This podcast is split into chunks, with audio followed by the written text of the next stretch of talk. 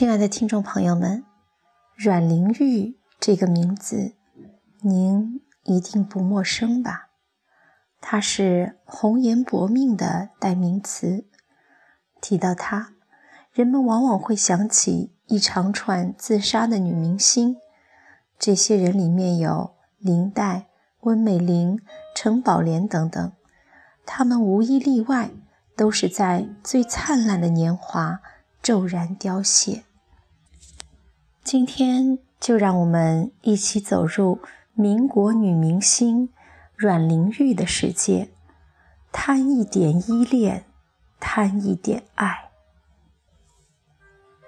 死亡像一种凝固剂，让这些自杀的女明星在人们的记忆中定格成最美的样子。俏黄蓉翁美玲。永远活在不干胶的贴画里，默片女王阮玲玉则永远活在黑白电影里。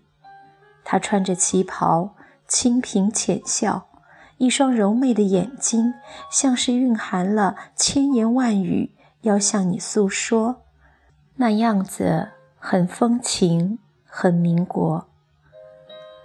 单是看照片，阮玲玉。并不特别出众，她的五官不是那种精巧的无可挑剔的，面相略显单薄。所谓薄面，指的就是这种。阮玲玉的美，美在气韵。我曾经见过她在电影中的片段，确实如同当时小报所说的：“一笑万古春，一啼万古愁。”连后来扮演过她的张曼玉都说：“我觉得阮玲玉的骨子里有一种说不出来的妩媚。”她常和电影皇后蝴蝶搭档演戏，蝴蝶演主角，她演配角。和活色生香的阮玲玉相比，以美貌闻名的蝴蝶倒显得有些太过端庄了。当时评选电影皇后。蝴蝶以远远领先的票数高居榜首，阮玲玉仅仅获得了第三名。蝴蝶和阮玲玉有点像现在电视台评选的最受欢迎女演员和最佳女演员的区别。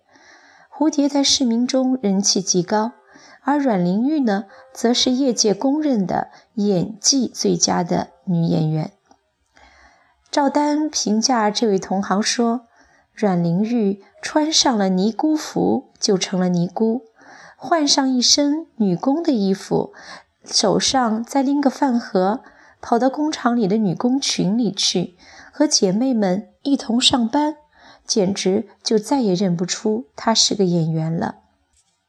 演员应该是疯子，我就是一个。阮玲玉是这样说的，也是这样做的。入行之初。她演的大多是花瓶的角色，后来勇于突破，演了许多的时代女性。她演戏有自己的想法，并不全听导演的话。有时导演强行命令她执行，她就在拍片时用口型骂导演。因为拍的是默片，导演也拿她无可奈何。她最擅长的还是悲情片。需要哭的时候，马上双泪俱下，相当富有感染力。每一个为情自杀的女人背后，几乎都有一个伤她心的薄情男人。阮玲玉比较不幸的是，她遇到的三个男人都有负于她。第一个是没落少爷张达明，张达明原是富人家的少爷。阮玲玉的母亲就是张家的佣人，两人算是青梅竹马。阮玲玉长大之后，出落的水葱一样，张达明向她展开了追求。身份地位上的悬殊，让阮玲玉对这位公子哥毫无招架之力。由于张家反对他们结婚，两人只好同居。这一年，阮玲玉。才十六岁，从十六岁到二十二岁，阮玲玉一直和张达明同居。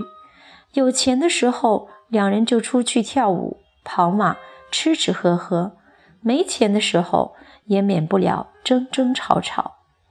就在这期间，阮玲玉考上了电影公司，一跃成为炙手可热的大明星。张达明呢，生活却一路下坠，将继承的二十万家产挥霍一空。还染上了赌博的恶习。即使没有唐季山的出现，他们分手也是早晚的事。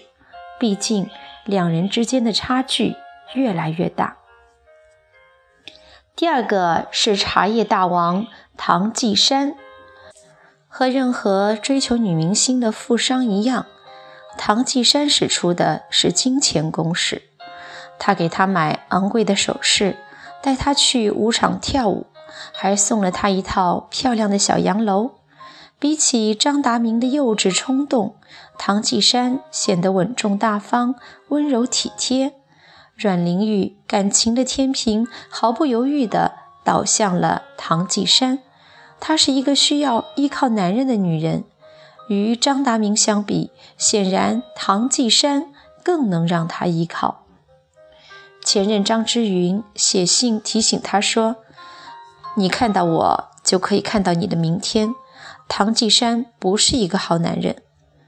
可阮玲玉此时根本就听不进去，一头扎进了唐季山的怀抱。两人同居后没多久，唐季山就暴露出了花花公子的本性，他开始勾搭其他的女明星，稍不如意。就殴打阮玲玉出气，有时甚至把她关在小洋楼外，那可是热恋时他为她买的哦。走投无路的张达明成了他们感情恶化的催化剂，他多次向阮玲玉要钱，还威胁她要向报纸说出她是佣人女儿的身世。唐季山追求女明星，本来图的就是面子上的风光。这下觉得阮玲玉让他脸面扫光，不仅不帮他，而且变本加厉地责骂他。这里要插叙阮玲玉碰到的第三个男人蔡楚生。蔡楚生是三十年代的著名导演，曾导演过《余光曲》，和阮玲玉合作过电影《新女性》。一个是才华横溢的导演。一个是妩媚明艳的女演员，在片场中惺惺相惜，产生了微妙的情愫。阮玲玉这时厌烦了张达明的纠缠不休，对唐季山的薄情也感到失望，于是转而向蔡楚生发出求救的信号，希望他能带她远走高飞。这个时候，对他表示过好感的蔡楚生。却沉默了。一来他已有妻室，二来他害怕接受阮玲玉会影响自己的事业。感情上不如意，事业也迎来了考验。当时电影逐渐从默片转向有声电影，而阮玲玉的广东口音对于他来说是个障碍。如果不是被感情所误，也许。以他的聪明，未必不能学一口流利的普通话。一次又一次的失望，终于将阮玲玉推入了绝望的境地。在那幢曾经带给他无限风光的小洋楼里，他吞下了大把的安眠药。在公之于众的遗书里，这位悲情女星如此写道：“我一死和足惜。”不过还是怕人言可畏，人言可畏吧。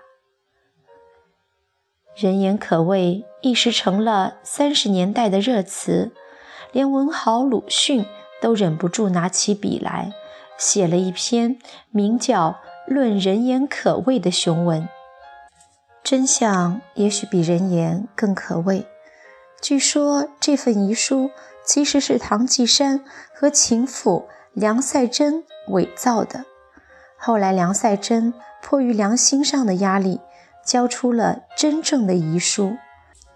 遗书中，阮玲玉谴责说：“季山，没有你迷恋梁赛珍，没有你那晚打我，今晚又打我，我大约不会这样做吧。我死之后，将来一定会有人说你是玩弄女性的恶魔，更加要说我是没有灵魂的女性。但那时我不在人世了，你自己去受吧。过去的之云，今日的我，明日是谁？我想你自己知道了就是。尽管如此，他还是选择相信他，把收养的女儿和母亲都托付给他。他不知道的是，在他吞服安眠药之后，唐继山为了避免事情暴露，不敢把他送去附近的医院，而是特意绕道将他送往日本人的诊所就诊。如果救治及时，他原本也许不用离世的。他如花的生命，竟然也比不上他对舆论的顾忌，就这样一点点在颠沛的路上慢慢丧失了。唐季山对阮玲玉，还比不上汤镇业对翁美玲呢。温美玲开煤气自杀后，汤镇业亲自扶棺，是以妻子之礼将她下葬的，而唐季山呢？居然还厚颜无耻地伪造了阮玲玉的遗书。